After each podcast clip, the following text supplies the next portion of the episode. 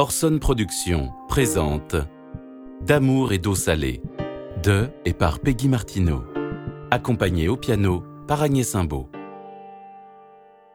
Épisode 5 C'était il y a bientôt un an. C'était le printemps.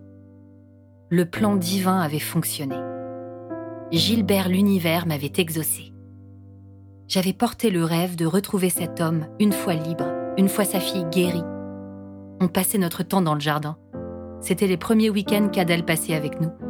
Le jardin en fleurs, exponentiel de couleurs, et Adèle qui hurle Regardez Un papillon Il est blanc Avec Philippe, on riait.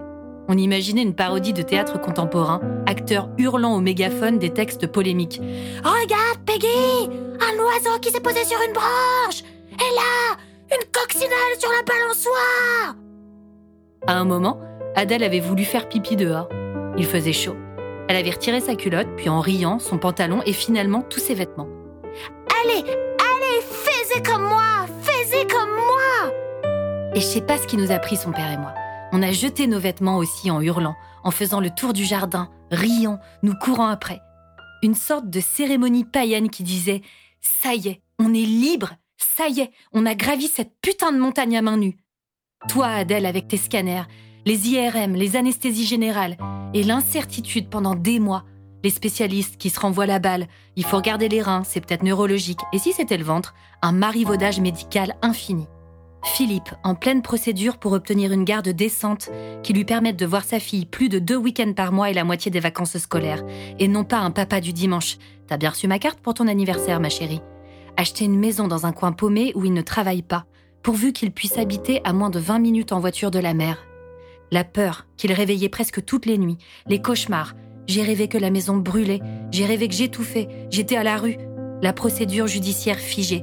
Non, monsieur, on ne peut pas vous dire quand la convention parentale sera homologuée par un juge. L'épidémie, blablabla, bla, les retards accumulés, blablabla, bla, deux mois, un an, monsieur, on n'en sait rien. Et moi, qui avais attendu, attendu, attendu, zai, zai, zai, zai, en allant siffler là-haut sur la colline. Allez, Joe, allez, dis-le-moi. Dis-moi qu'on va se balader sur l'avenue, main dans la main, le cœur ouvert à l'inconnu.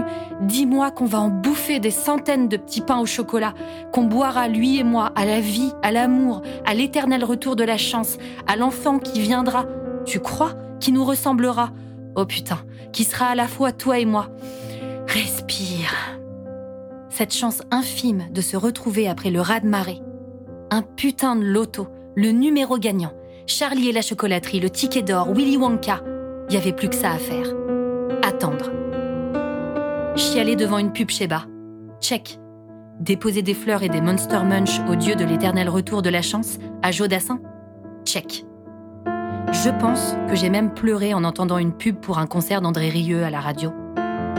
C'était la première fois que je m'autorisais autant de choses. J'ai tout fait, je crois.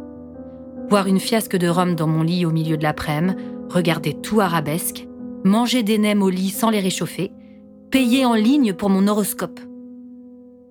Nous nous étions finalement retrouvés. Nous nous étions quelques mois plus tard confinés ensemble.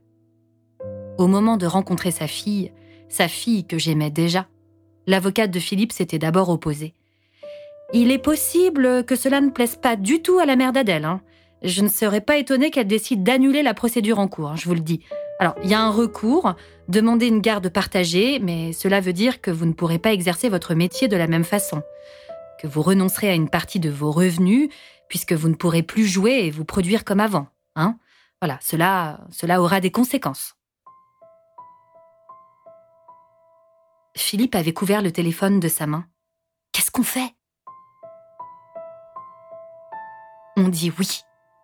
On a tant parié sur le oui, sur le possible, sur le crédible, que le non n'est même pas une option.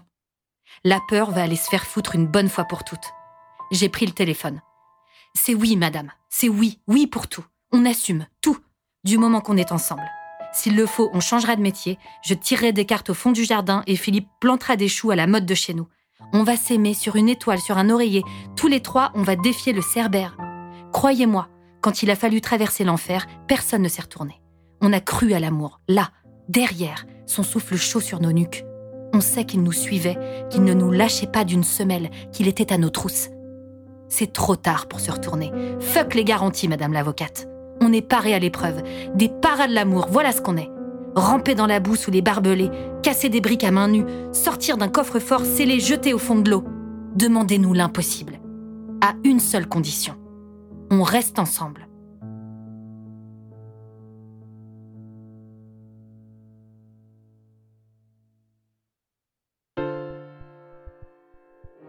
D'amour et d'eau salée est un podcast Orson Productions, écrit et lu par Peggy Martineau, accompagné au piano par Agnès Simbaud. Réalisation Romain Mallet. Montage Zoltan Lantos. Mixage Pierre-Yves Roupin.